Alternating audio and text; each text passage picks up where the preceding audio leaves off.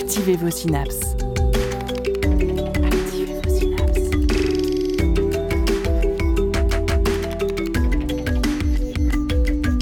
Poussez la porte du labo des savoirs et entrez dans un monde de science et d'expérience. C'est le labo des savoirs. La production des savoirs a longtemps été réservée à cette communauté qu'on appellerait des scientifiques. Depuis des siècles, des amateurs et amatrices se sont livrés à l'exploration de champs scientifiques en dehors des universités, des académies traditionnelles. Quel a été leur rôle et quelle influence sur les processus de recherche et les politiques publiques? C'est le but du projet Amateur S, une histoire collective des amateurs en sciences par en bas que nous allons explorer aujourd'hui au Labo des Savoirs.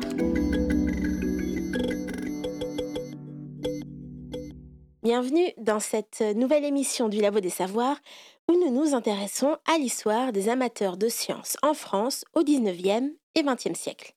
Cette étude a abouti à un carnet de recherche et associe des historiens et des historiennes de trois champs que sont l'astronomie, l'archéologie et la santé. Nous en recevons trois aujourd'hui dans notre émission, à commencer par Nathalie Richard, professeure d'histoire contemporaine à l'Université du Mans et chercheur au laboratoire TEMOS. Elle a notamment étudié les figures de l'amateur. À ses côtés, Hervé Guillemin, professeur d'histoire toujours à l'Université du Mans et au laboratoire TEMOS. Il est directeur du projet Dicofolis, un dictionnaire politique de la sauté en ligne, et il s'est intéressé à une histoire subjective des mondes des amateurs. Et pour terminer, Laurence Guignard, professeur en histoire contemporaine au Centre de recherche en histoire européenne comparée à l'Université Paris-Est Créteil et spécialiste en histoire du 19e siècle. Elle s'est penchée notamment sur les gestes et pratiques des amateurs, notamment en astronomie. La science, toutes les sciences. Au Labo des Savoirs. Le projet amateur est un projet qui questionne la qualité et le statut des amateurs et amatrices entre 1850 et 1950. Nathalie Richard, quelle est l'origine de ce projet? Pourquoi s'intéresser aux amateurs? Bonjour. Donc, une des raisons euh, de cet intérêt pour les amateurs, c'est euh, qu'il s'agit en fait d'une question très actuelle, puisque de nos jours, euh, les scientifiques professionnels et les institutions scientifiques sont d'une certaine manière toutes concernées par cette question des, amateurs.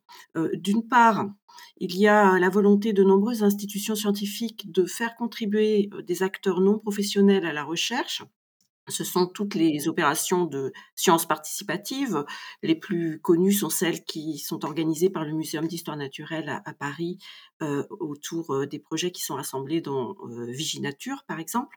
Et puis, il y a aussi une autre dimension de cette action des non-professionnels, un peu plus militante, et qui vient de groupes euh, qui euh, euh, réclament plus de démocratie dans les sciences, une sorte de possibilité pour les citoyens de participer au choix de recherche et aux politiques publiques de la recherche. Ces mouvements sont très importants, notamment dans le domaine de la santé, où les associations de patients et où les associations de familles de patients ont joué un rôle très important dans les, dans les dernières années. Donc l'objectif du projet, en fait, c'était d'essayer de, voir quelle est la, généalogie de ces mouvements amateurs et de, de, de, tenter de, de, voir si euh, les amateurs du passé euh, présentent des, des, ressemblances ou bien au contraire des différences avec ces mouvements euh, plus contemporains. Oui, parce que donc votre recherche se restreint sur la période 1850 et de 1850 à 1950, c'est bien ça? Oui, exactement. Donc l'idée c'était de s'arrêter justement avant les années 60 lorsqu'on commence à voir émerger euh, ces mouvements plus militants autour, euh, par exemple, du, nucléaire, et puis ensuite, dans les années 80 notamment, autour de la santé, avec euh, notamment le rôle très important des associations de, malades liés au, au, sida. Et donc pourquoi alors justement restreindre la période de recherche plus en amont? Eh bien c'était donc l'idée de, de, prendre un peu de recul par rapport à ces mouvements contemporains, mais aussi de se centrer sur une période qui, en histoire des sciences et pour la France, est un peu considérée comme la période où les institutions scientifiques actuelles, celles qu'on connaît euh, de nos jours, se, se configurent et se stabilisent. Donc la période 1850-1950, elle est un peu considérée, ou elle est considérée comme une, une période de, de, professionnalisation, de forte professionnalisation des sciences et euh, également de, de rapprochement des, des, sciences et, des, et de l'État ou des pouvoirs publics. C'est-à-dire que euh, l'État ou les collectivités territoriales jouent un rôle important dans la, la, la construction la professionnalisation des sciences.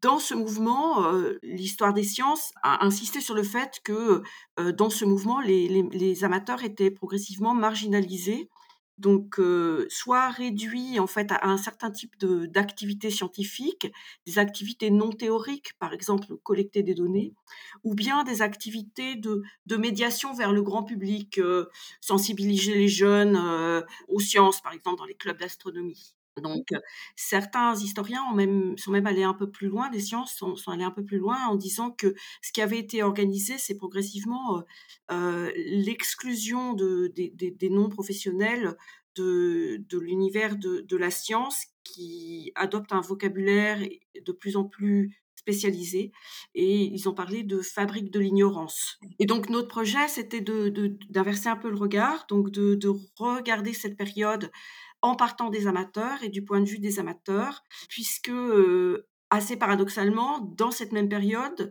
on a aussi un fort développement des, des associations d'amateurs, notamment des sociétés savantes. Donc à la fois, il y a ce discours sur le fait que les amateurs sont marginalisés, puis de l'autre côté, euh, ce fort développement des associations d'amateurs. Et donc, quelle a été votre méthodologie pour collecter ces données? Alors, on, on, a en fait adopté deux deux approches méthodologiques. La première, c'était d'essayer de faire un, point un peu général sur euh, qui sont les amateurs dans cette période. On avait bien l'idée que ce monde des amateurs ou ces mondes des amateurs étaient très très très divers et que euh, il y avait des pratiques amateurs dans de très nombreux champs, bien sûr en sciences, mais aussi euh, euh dans les arts et dans les sports. Pour essayer de dresser un panorama de ces figures d'amateurs, on a euh, élaboré dans le cadre du projet une base de données qui euh, euh, recense tous les ouvrages et tous les périodiques qui comportent le mot amateur sur leur page de couverture dans la période qu'on étudie. Donc ça, c'était un premier point, essayer de faire un, panorama d'ensemble pour essayer de, repérer quels sont les grands champs où les amateurs sont, sont, sont, sont actifs euh, au, au 19e siècle et au début du 20e siècle. Et puis, la deuxième euh, approche, c'est une approche qu'on a appelée par en bas, puisque notre projet a un sous-titre, hein, Une histoire par en bas, c'est-à-dire de tenter de, de faire une histoire des amateurs du point de vue des amateurs. Donc, non pas en utilisant les sources qui sont produites par les institutions dont on a déjà parlé et qui vont produire des sources qui minorent le rôle des amateurs ou qui dévalorisent les amateurs, mais d'essayer de trouver d'autres sources pour euh, euh, rendre compte de la manière dont les amateurs eux-mêmes se définissent, considèrent euh, leurs propres pratiques et comment eux-mêmes définissent leur, les relations qu'ils peuvent avoir avec les, les professionnels et les institutions. La collecte des données vient juste de se finir, il me semble, en décembre 2022, c'est ça? Oui, exactement. Est-ce qu'il y a des domaines, justement, vous, en par... vous l'évoquiez un petit peu avant, est-ce qu'il y a des domaines qui ressortent en particulier, des domaines qui seraient plus ouverts aux amateurs ou ça touche vraiment tout domaine confondu? Alors, il y a, y a, un peu de tout dans la base de données, évidemment. Donc, ce que je peux peut-être dire, c'est que cette base de données, elle est désormais en accès libre. Donc, la base de données peut être consultée par tous ceux que ça intéresse. Euh, mais ce qui est ressorti euh, dans cette base de données, c'est qu'il y a quelques grands champs qui sont particulièrement associés aux amateurs au XIXe siècle. Un de ces grands champs, ce sont les nouvelles techniques. La photographie, la transmission sans fil, la radio, puis le cinéma. Donc ça, c'est vraiment très intéressant puisqu'on voit effectivement ces champs qui sont euh, euh, à la frontière entre les sciences et les techniques, investis très largement par les amateurs. Et lorsque, par exemple, les, amateurs investissent le champ de la photographie, Euh, ça n'est pas seulement pour euh, utiliser euh, du matériel et des, des procédures déjà existantes, mais aussi pendant toute une période pour améliorer les appareils, inventer de nouvelles techniques pour développer les images, de nouvelles techniques pour réaliser les images. De même, lorsque les amateurs vont investir très massivement le champ de la radio dans l'entre-deux-guerres.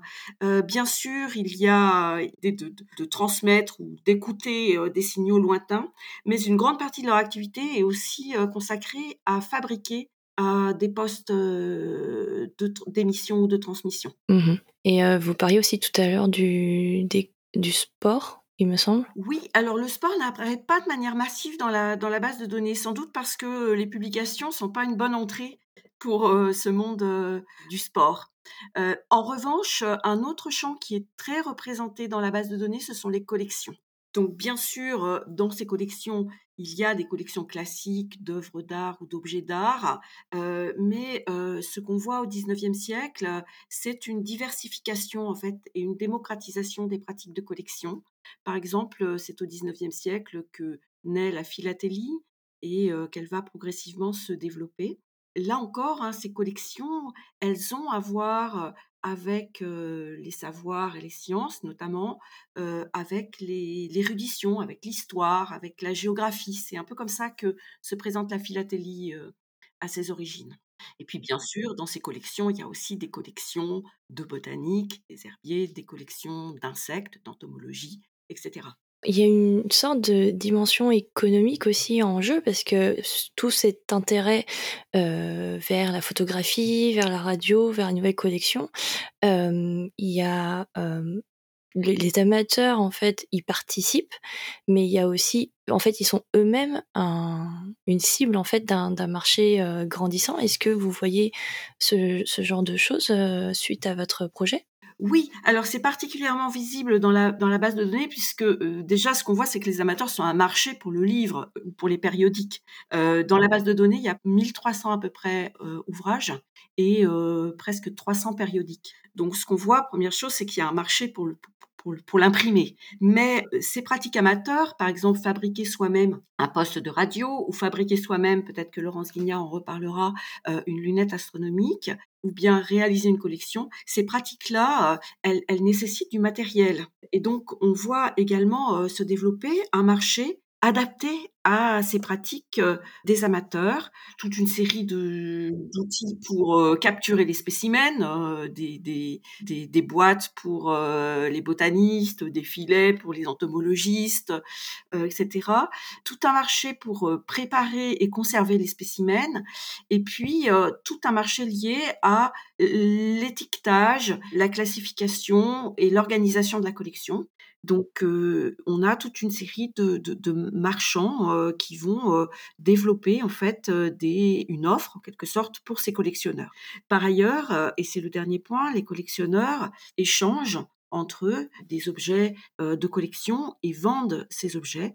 Et donc, on a aussi tout un marché des, des objets collectionnés qui passent soit par des marchands spécialisés, par exemple, à la fin du 19e siècle, on commence à voir se développer des marchands spécialisés en philatélie, ou encore par les ventes aux enchères, puisque beaucoup de collectionneurs vendent tout ou partie de leur collection à un moment de leur, de leur vie. Et, donc ça, ça apparaît assez, assez, assez nettement dans la base de données, parce que par exemple, quand on vend une collection aux enchères, on fait un catalogue, quand la collection est importante, on fait un catalogue de vente, et donc on a des traces en fait de ces activités économiques dans la base de données. Dans ce monde des amateurs du 19e siècle, est-ce qu'on retrouve des amatrices? Est-ce qu'il y a aussi, pareil, des domaines de prédilection pour elles? Quelle place elles ont euh, dans tout ça? Alors, les amatrices, elles sont très peu visibles dans ce monde des amateurs elles existent, elles sont euh, plus présentes dans les activités euh, artistiques euh, notamment. il y a toute une catégorie au 19e siècle qui est présente dans la base de données qu'on appelle les arts de la femme, toute une série de, pratiques un petit peu à la frontière entre les pratiques artistiques et les arts décoratifs, comment embellir en quelque sorte son intérieur. Donc, il y a toute une presse autour de, ces, de ces pratiques de coloriage, de découpage de peinture de meubles, de, de broderie, etc., etc. Donc là, les femmes sont, sont, sont, relativement présentes. En revanche, dans beaucoup de domaines, elles sont difficiles à repérer. Elles sont notamment très difficiles à repérer dans les sciences, plusieurs raisons. Euh, une des raisons, euh, on l'a un petit peu évoqué tout à l'heure, c'est euh, que les amateurs déjà sont moins visibles que les professionnels dans les sciences, puisque les institutions scientifiques ont tendance à, à produire des sources qui les rendent invisibles. les historiens disent qu'ils les invisibilisent les amatrices et les amateurs sont en quelque sorte invisibilisés euh, pas dans les sources qui proviennent des institutions euh, scientifiques euh, professionnelles. Mais les amatrices elles-mêmes, elles subissent le même sort d'une certaine manière dans les cercles des amateurs de sciences, par exemple dans les sociétés savantes, parce qu'elles sont elles-mêmes euh, un peu rejetées aux marges de ces mondes qui sont des mondes très masculins, au moins jusqu'à l'entre-deux-guerres. Euh, donc ces, femmes, elles sont euh, doublement invisibles, si vous voulez. Donc c'est très difficile de les, de les repérer. Alors, ce qu'on voit quand même, c'est qu'elles sont un peu plus nombreuses dans certains domaines. Elles sont un peu plus nombreuses dans le champ de la botanique, par exemple, parce que depuis la fin du XVIIIe siècle, la botanique est considérée comme une science adaptée euh, aux, femmes notamment parce qu'on peut immobiliser euh, le sens de l'esthétique, euh, les savoir-faire euh, autour du dessin. Et ça, on trouve ça déjà chez Jean-Jacques Rousseau, hein, la fin du XVIIIe siècle. donc, dans les sociétés de botanique, il y a un tout petit peu plus de femmes, et puis on voit des femmes rédiger des ouvrages de botanique destinés aux femmes ou aux familles. Un autre domaine où les femmes sont un petit peu plus nombreuses, c'est tout ce qui concerne la préservation du patrimoine. Donc, euh, euh, des associations qui sont liées à l'histoire et au patrimoine euh, font une place aux femmes et là, elles vont jouer notamment un rôle de lobbyiste pour favoriser la préservation de certains monuments. Il y a quelques champs où les femmes sont plus visibles, mais globalement, c'est très difficile de les repérer. Une dernière caractéristique de, de ces amatrices, c'est que très souvent, elles entrent dans ces mondes amateurs par des liens familiaux. Elles sont les femmes d'eux ou les filles d'eux. Et donc, on les voit apparaître dans l'ombre, en quelque sorte, d'un homme qui est mieux reconnu, plus légitime qu'elle. Ouais, c'est difficile pour elle de se faire sa place par elle-même en fait dans ce dans ce monde-là. Oui, voilà, c'est très difficile pour elle de se faire un nom et d'accéder à quelque chose qui les rendrait visibles, comme par exemple publier des travaux dans un bulletin d'une société savante. Merci beaucoup Nathalie Richard pour toutes ces informations. Merci.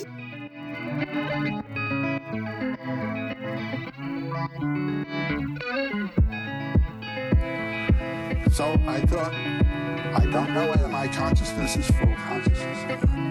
I don't know whether my being is uh, proper being or not. but I do know where my rapture is. So let me hang on to rapture, and that'll bring me both.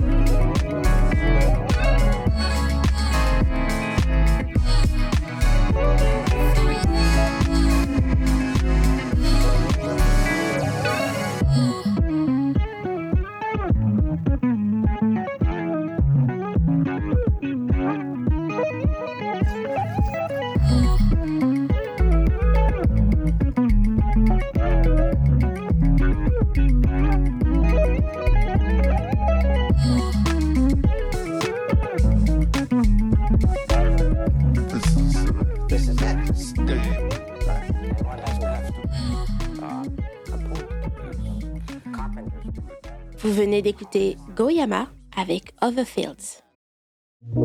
Écoutez la recherche et ses chercheurs au Labo des Savoirs. Vous êtes toujours au Labo des Savoirs en compagnie de Nathalie Richard, Hervé Guillemin et Laurence Guignard pour parler des amateurs en sciences au 19e et 20e siècle. Et je me tourne euh, vers vous, Hervé Guillemin, vous êtes professeur d'histoire Le Mans Université au laboratoire TEMOS. Et le projet amateur dont on vient de parler s'intéresse à la période entre 1850 et 1950.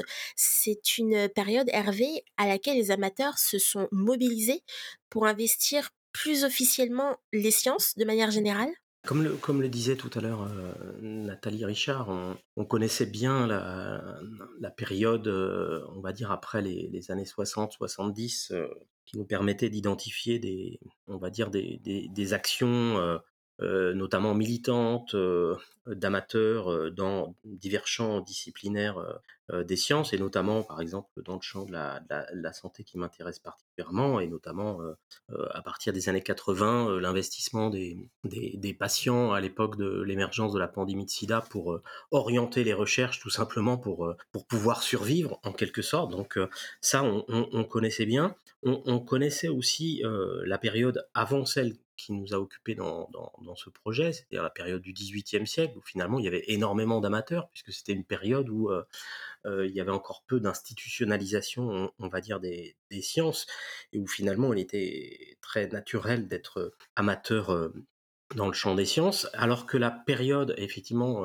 sur laquelle nous avons travaillé entre 1850 et 1950, bah, c'est une période qui a été marquée par plusieurs événements qui ont restructuré en fait le champ euh, de production du, savoir euh, scientifique et de fait ont introduit de nouvelles frontières entre euh, ceux qui sont considérés comme des professionnels qui vivent de la production de, sciences et puis ceux qu'on va considérer comme euh, euh, des amateurs, en, quelque sorte, en, miroir de cette professionnalisation des sciences. Et donc, il y a plein, plein d'événements différents qu'on a mis en évidence, notamment lors d'une journée d'études consacrée à, au temps des amateurs, à la chronologie de, cette histoire entre 1850 et, 1950. Ces événements, ils sont de, nature différente. On peut en citer deux ou trois différents le, premier type d'événement, au fond, c'est quand euh, sont euh, rédigées des lois euh, qui vont avoir un impact sur, je dirais, le, régime de production des, de savoirs scientifiques.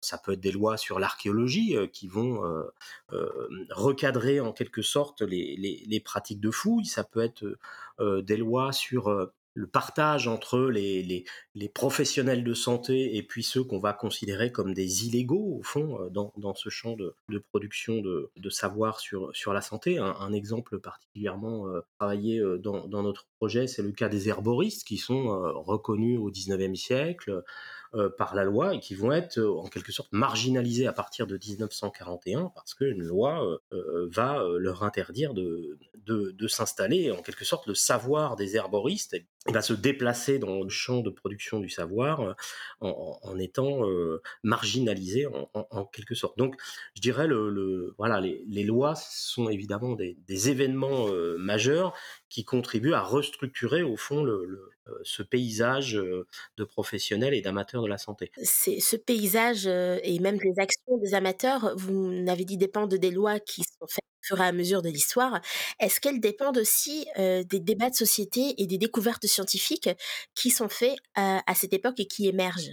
Oui, bien sûr, ça peut être aussi des événements très structurants. Euh, tout à l'heure, Nathalie Richard a évoqué euh, euh, la, grande importance dans, la base de données de, des amateurs de radio, des amateurs de, TSF. Hein. c'est vraiment assez massif dans, le corpus que nous avons découvert.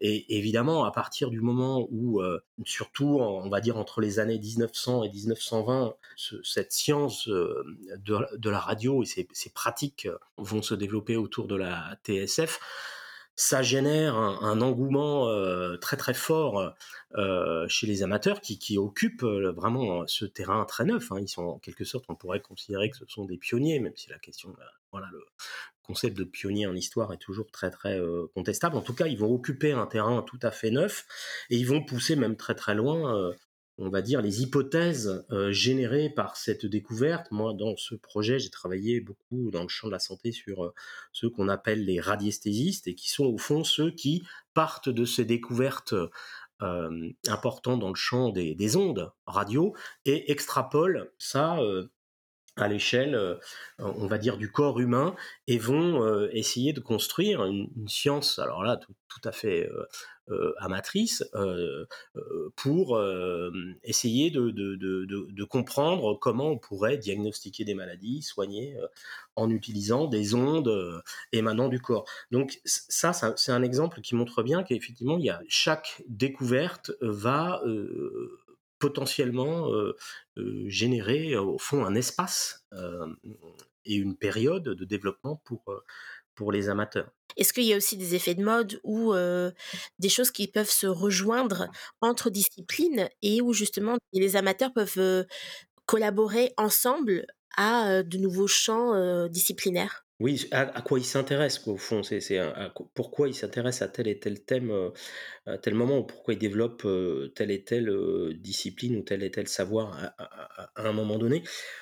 Il y, a, plusieurs exemples sur lesquels on, est revenu pendant le projet qui montrent qu'effectivement, il, y a des, thèmes qui stimulent particulièrement euh, les, amateurs. Hein, quand il y a des découvertes, euh, ils formulent des hypothèses, euh, ils poussent très très loin finalement les hypothèses. Dans le champ de l'astronomie, je ne sais pas si Laurence Guignard pourra, en parler tout à l'heure, mais elle nous a bien expliqué à, plusieurs reprises au fond que avec les possibilités de plus en plus grandes de, voir l'infiniment grand, l'hypothèse notamment de l'existence de mondes extraterrestres est quelque chose qui a particulièrement stimulé, on va dire, les, les, amateurs et peut-être moins les, professionnels. Ça, c'est ça, c'est quelque chose qui euh, qui me semble important. Euh, on, a aussi euh, pu entendre des, chercheurs nous parler de l'émergence, au fond, de nouvelles disciplines qui qui étaient à l'origine complètement amatrices. Je pense notamment aux travaux sur la mycologie, c'est-à-dire l'étude des, l'étude des champignons, la consommation de champignons au 19e siècle n'était pas forcément quelque chose de, très très bien vu et finalement s'est développé toute une euh, nouvelle euh, forme de littérature euh, incitant à, consommer le, champignon au fond pour des raisons très économiques. Hein. c'est gratuit, c'est quelque chose de diététique, etc., etc. Donc il y a des travaux de sciences amatrices qui se sont développés autour de la question de la consommation de, champignons, d'autant plus que c'était euh, euh, c'était là aussi, encore une fois, vital de comprendre quel était le bon et le mauvais champignon, puisqu'on peut mourir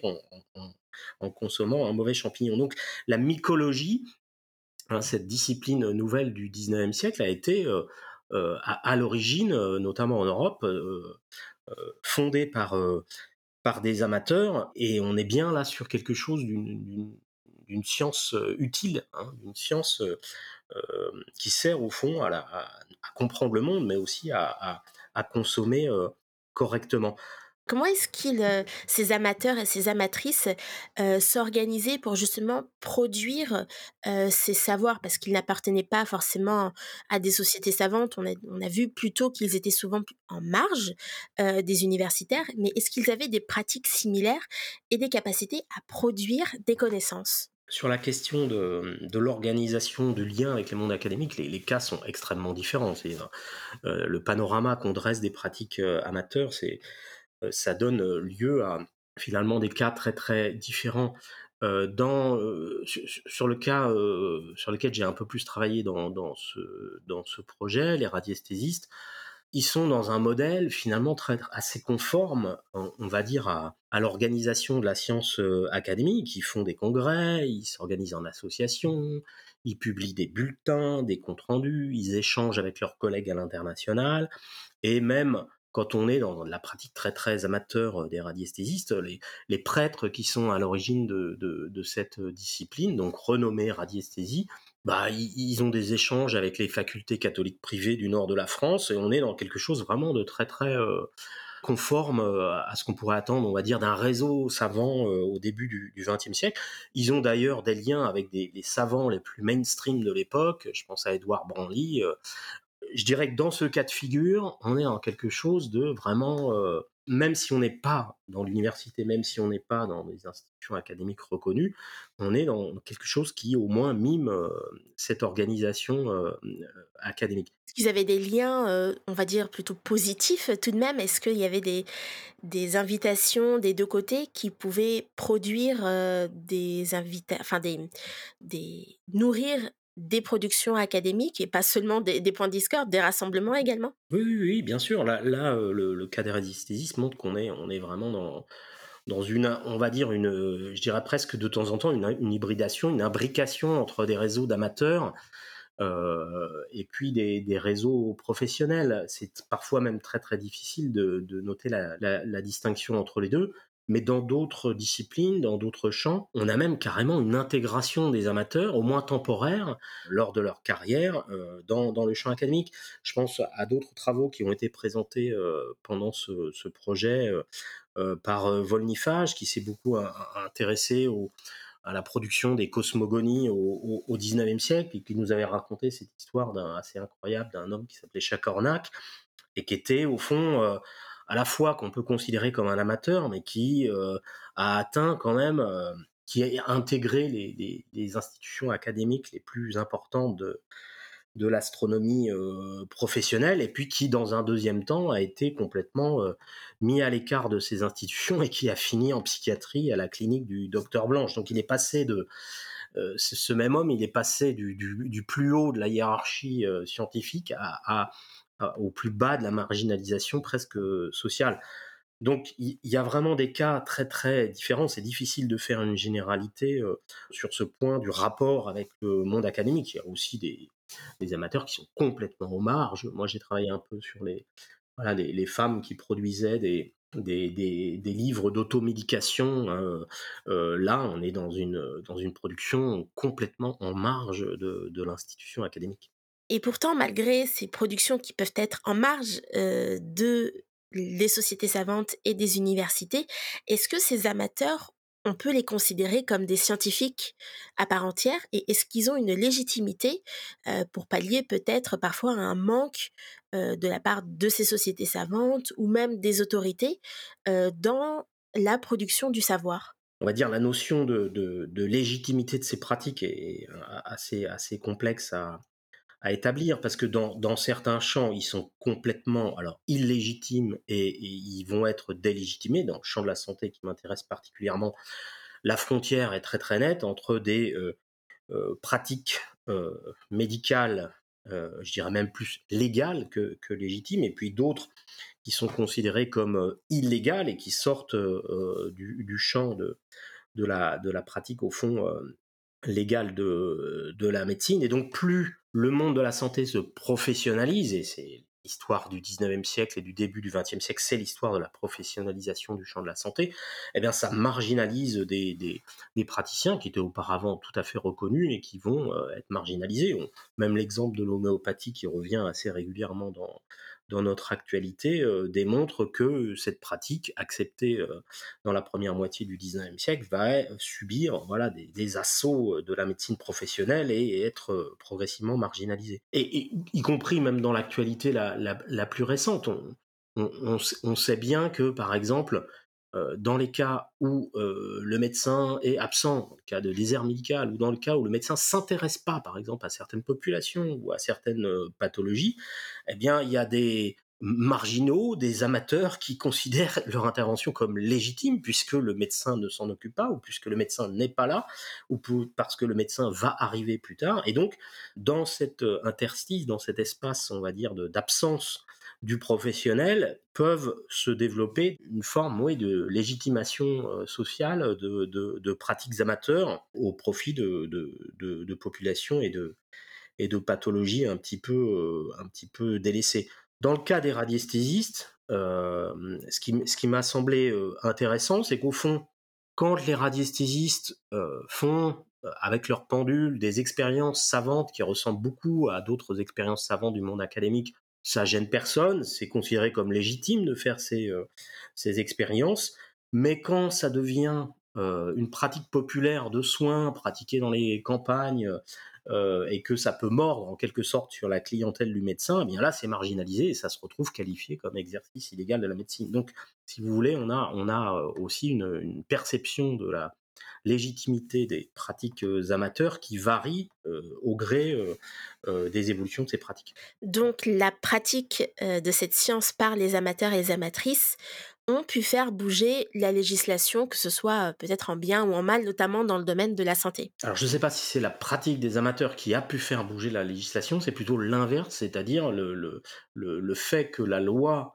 distingue clairement ce que c'est que quelqu'un qui a le droit de, pratiquer du soin et participe à la professionnalisation du champ de la santé, ça a euh, en quelque sorte marginalisé des pratiques euh, considérées comme euh, au fond amateurs ou illégales, mais en même temps, comme la professionnalisation est très imparfaite, on le voit encore aujourd'hui avec des airs médicaux, eh bien l'espace il existe toujours pour que se développent des, des, pratiques, je dirais, en marge euh, de ce champ professionnel. Eh bien, Hervé, merci beaucoup d'avoir répondu à nos questions aujourd'hui. Merci à vous.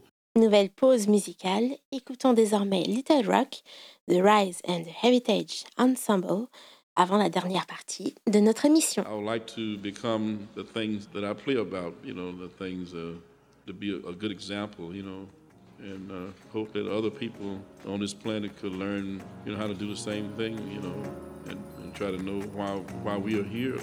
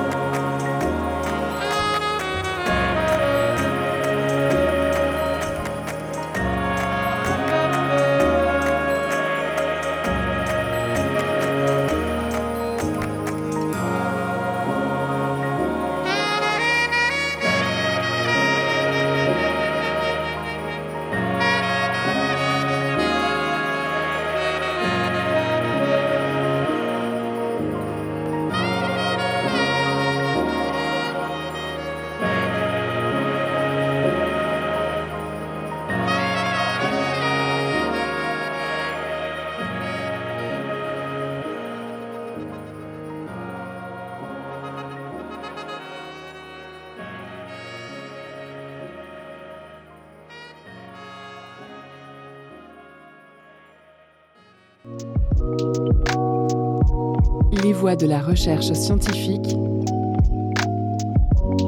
au Labo des Savoirs. Nous sommes de retour au Labo des Savoirs avec Nathalie Richard, Hervé Guillemin et Laurence Guignard pour parler des amateurs en sciences au 19e et 20e siècle. Pour la dernière partie de notre émission, nous nous penchons sur l'histoire matérielle des amateurs avec Laurence Guignard, professeure en histoire contemporaine au Centre de recherche en histoire européenne comparée à l'Université Paris-Est Créteil.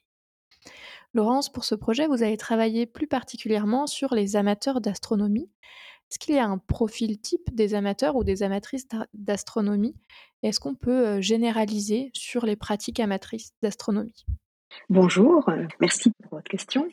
Euh, effectivement, euh, il y, a, des profils, hein, et comme tous les amateurs de sciences, les amateurs d'astronomie appartiennent hein, en grande partie au milieu des élites. Hein, donc ce sont très fréquemment des personnes assez éduquées, qui ont du temps, hein, parfois qui, ne travaillent pas, qui sont des rentiers, donc ils, consacrent leur, leur vie à, leurs loisirs. Et les sciences, à ce moment-là, sont un, domaine en fait qui, qui occupe les, loisirs d'un certain nombre de personnes. Ce sont aussi des gens qui ont de l'argent, hein, suffisamment d'argent pour pratiquer ces activités scientifiques.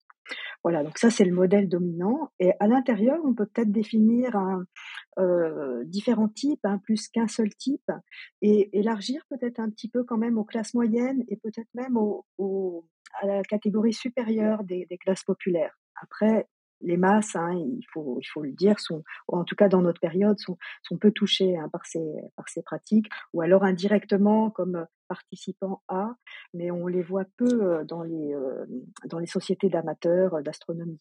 Alors ces types, hein, on peut distinguer un, modèle euh, de, l'aristocrate ou du grand bourgeois qui développe des pratiques amateurs sur les par exemple, hein, il y a quelqu'un qui est assez connu à l'époque qui s'appelle Labaume Pluvinage, qui est un aristocrate et qui, lui, c'est un, amateur parce qu'il n'est pas professionnalisé, il n'est pas rémunéré par des institutions savantes, mais il travaille au contact des, des professionnels de l'astronomie. Et j'ai aussi travaillé au cours de mes recherches sur un amateur donc qui appartient lui aussi à ces milieux de rentiers, donc qui est assez très privilégié du point de vue socio-économique, qui mène une activité astronomique moins élevée que, que la bonne pluvinage, mais qui, qui, travaille. Donc c'est Jules Pierrot de Zéligny et qui lui observe en particulier la Lune hein, de sa propriété de, de, de Saône-et-Loire. Hein, dans, la commune de Broye. Deuxième catégorie, c'est les ingénieurs. Hein. Hervé Guillemin en a parlé tout à l'heure. Euh, ce sont, et là je réfère aux travaux de, de Volnifage qui a travaillé sur les cosmogonistes et, qui pratique aussi l'astronomie. Et là, on a des gens qui ont eu une formation scientifique et qui s'intéressent à la pratique scientifique et qui donc vont développer des activités d'observation et parfois même de, de théorisation hein, cosmogoniste. Et puis, on a aussi, et là, il y a, une spécificité hein, liée à la, à la, discipline astronomique. En astronomie, euh, c'est une discipline savante, hein, donc avec un corpus théorique évidemment, mais c'est aussi une discipline qui est basée sur l'observation et donc sur les instruments. Et cette dimension de fabrication d'instruments, de goût pour l'instrument, de, toute la dimension technique, ça attire aussi des personnes qui ont, euh, de par leur profession, une qualification technique là, il y a un effet de transfert de compétences hein, qui permet à des, euh, à des ouvriers très qualifiés hein, euh, de, d'entrer dans les sociétés astronomiques. Autre caractéristique, c'est l'importance de l'image. Hein, les, astronomes sont des observateurs qui produisent beaucoup de, croquis d'observation et puis d'images. Hein, ils font des synthèses de, leurs croquis.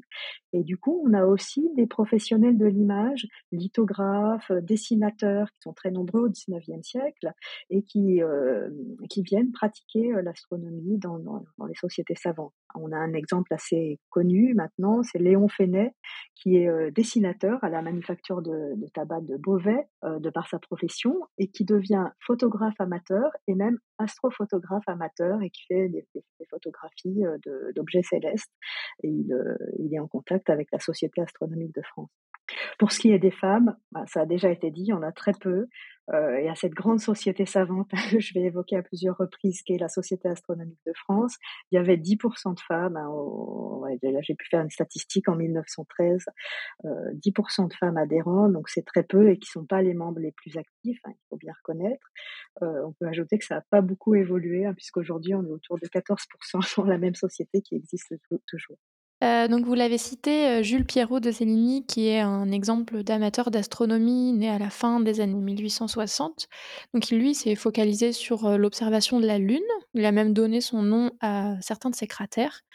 lui, il avait quels instruments, quel matériel ou quelles ressources documentaires à disposition, voire même quels moyens potentiellement humain, quelle personne il aurait pu mobiliser pour voilà, contribuer à ces observations et ces recherches alors de Zéligny, hein, c'est vraiment le rentier qui mène ce qu'on appelle une, vie de loisirs. Hein. Donc il a une villa à Cannes où il pratique le yachting, il a un appartement dans les beaux quartiers à Paris et une, demeure, il appelle ça son chalet suisse hein, par l'architecture, mais bon, c'est bien plus grand qu'un chalet, plutôt un, petit château euh, en, en, Saône-et-Loire. Et c'est à cet endroit-là qu'il euh, pratique l'astronomie. Alors lui, il n'a pas des moyens techniques énormes en fait. Hein, il, a, il a un instrument, une lunette. Euh, qu'il a acheté. En fait, il y a des fabricants d'instruments qui, fabriquent des instruments pour les amateurs. Voilà, et c'est même recommandé. Hein, donc, petite lunette. Alors c'est un instrument qui va permettre d'observer la Lune, mais les objets plus lointains restent euh, plus, difficiles à observer. Et lui, il observe du balcon de son chalet, hein, qui, qui, a l'exposition satisfaisante. On a, une photographie de, son lieu d'observation, donc il a sa lunette avec un pied euh, puis il va, équiper sa lunette d'un mécanisme qui lui permet de suivre les, objets euh, célestes. Il a une petite table avec une petite lampe, un petit tabouret. C'est une installation, euh, un équipement euh, modeste mais efficace. Voilà, et on voit hein, qu'il qu'il observe de manière très très régulière. Hein, la nuit, le balcon est juste à côté de sa chambre, donc il se lève et il va, il va observer principalement la Lune. Alors, effectivement, il, réunit un, matériel, ça c'est assez intéressant parce qu'on a retrouvé en fait sa bibliothèque et puis son fonds documentaire. Donc, il, a acheté hein, euh, des ouvrages, des cartes aussi de, la Lune, hein, tout, un, matériel qui va lui permettre de mener une sorte de projet savant amateur assez, euh, assez rigoureux. Et il s'entoure aussi, donc euh, Jules Pierrot de il est membre hein, de la Société astronomique de France, et c'est une société qui est assez importante. Hein. Et on parle même de société euh, savante de masse, parce qu'il y a beaucoup de membres, il y a vraiment un réseau très international hein, de, de, participants, et du coup il y a plusieurs commissions spécialisées dont la commission lunaire. Et Pierrot de Zéligny va euh, présider la commission lunaire et il va réunir en fait une petite équipe d'observateurs de la Lune. Et avec eux, il organise presque un protocole. Hein. En fait, chacun euh, observe à, comment dire au même moment et va confronter euh, les résultats de ces ces observations. Oui, je peux même continuer puisqu'on a évoqué, hein, Hervé a évoqué la vie extraterrestre.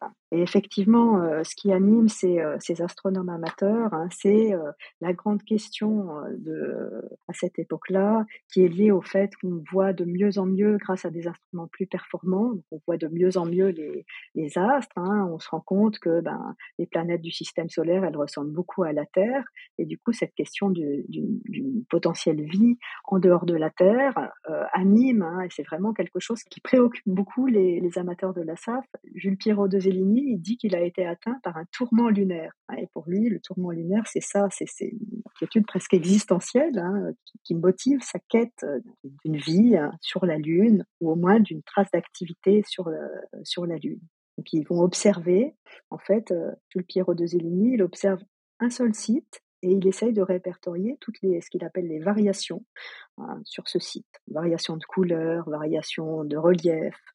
Euh, et puis peut-être, lui, il imagine, alors c'est un petit peu un tabou, hein, parce que la science professionnelle dit qu'il n'y a pas de, vie sur la Lune, qu'il n'y en a pas non plus sur Mars, et qu'il n'y en a très certainement pas dans le système solaire, mais euh, donc de manière un petit peu souterraine, hein, cherche aussi des traces d'une peut-être d'une végétation. Alors il insiste beaucoup sur une couleur verte hein, qu'il voit à la surface de à la surface de la Lune. Voilà. Et donc cette communauté, il y a vraiment une communauté d'observateurs de, de, différents sites lunaires et on est presque dans une dimension de ouais de, de communauté d'observateurs peut-être scientifique, même si c'est pas tout à fait au service de la science professionnelle.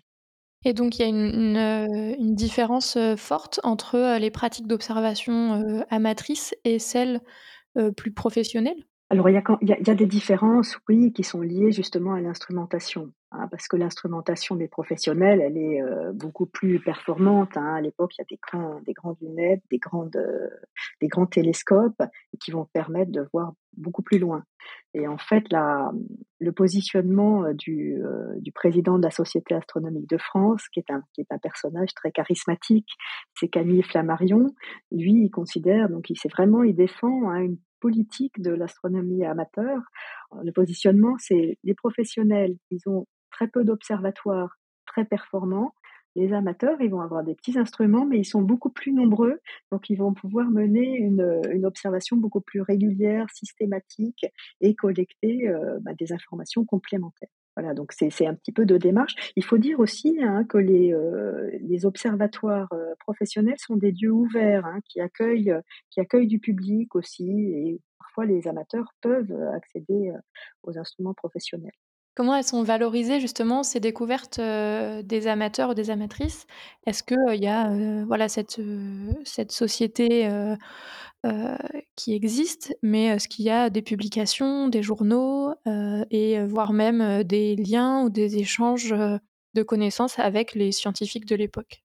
Alors oui, il y a des publications. Ben, comme toute société savante, hein, la Société astronomique de France a son bulletin où on publie des articles, des observations, des croquis d'observations.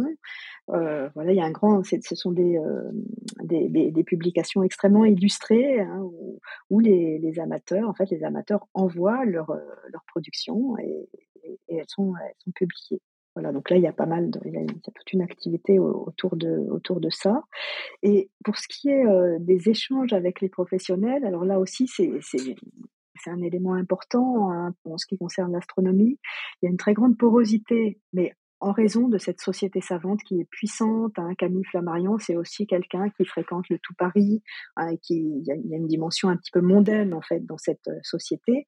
Et dans cette sociabilité savante mondaine, euh, ben, les professionnels sont, euh, sont bienvenus hein, et, et, échangent avec, euh, avec, les, avec les amateurs. Donc, mais ce qui, ce qui est intéressant, c'est de voir que finalement, d'un point de vue sociologique, les milieux professionnels et amateurs se, se mélangent mais en revanche, les objets de recherche, eux, ils sont, euh, ils sont bien distincts. Et cette question de la pluralité des mondes et de la vie euh, extraterrestre, elle est traitée par les amateurs, tandis que dans le monde des professionnels, euh, ça fait plutôt l'objet d'un tabou, en fait. Et c'est une question, c'est un domaine qui n'est pas questionné, non pas parce que c'est pas intéressant, mais parce que les professionnels considèrent qu'on n'a pas les moyens à l'époque de répondre à cette question-là.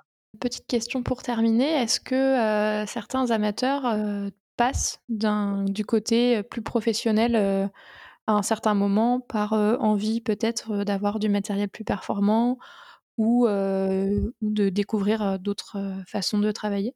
Il en existe hein, des, des, cas de, passage au monde professionnel, mais euh, c'est compliqué. Hein. Devenir amateur, devenir astronome euh, professionnel, c'est quelque chose d'extrêmement exigeant. Il faut un cursus, hein, voilà, universitaire. C'est un statut, c'est quelque chose de très sélectif, et la plupart des amateurs ne peuvent pas y aspirer. Mais à certains moments de cette histoire de l'astronomie, il y a des compétences qui peuvent être valorisées. Et au moment où euh, les images hein, acquièrent euh, une place très importante, on a des, des gens qui sont euh, des très bons dessinateurs, qui sont des très bons observateurs et qui peuvent accéder aux, aux observatoires d'État en raison de, cette, de ces compétences-là et en l'absence en fait de, de diplôme. Et c'est le cas de Chacornac, dont tu as parlé tout à l'heure, Hervé Guimin, qui, fait, qui produit en fait dans les années 1850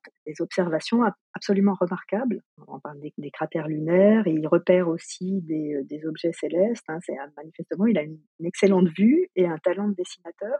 Et c'est pour cette raison en fait qu'il est euh, qu'il est admis à, à l'Observatoire de Paris. Et c'est pas le seul. À cette époque-là, il y a plusieurs euh, dessinateurs qui sont acceptés parce que ils répondent à un, à un nouveau besoin en fait de, des observatoires d'État et que les les observatoires d'État ne peuvent pas satisfaire avec leurs compétences propres. Et moi, j'en ai repéré trois, en fait, astronomes, trois personnes qui deviennent astronomes professionnels en raison de, compétences en, matière de production d'images. Et dans, tous les cas, ça se finit mal. Chaque en a qui finit à, la maison psychiatrique du docteur Blanche. enfin, il y, a des difficultés parce qu'en fait, ce sont des gens qui n'ont pas les, les compétences scientifiques en réalité, et puis qui n'ont pas non plus le même profil social que les, les astronomes d'État. Voilà, donc il y a, y a, quelques échanges, mais c'est plutôt le lieu d'échange finalement, c'est plutôt dans les dans les structures euh, des euh, dans les structures amateurs où les professionnels sont sont acceptés. Eh ben, merci beaucoup d'avoir répondu euh, à mes questions. Merci à vous.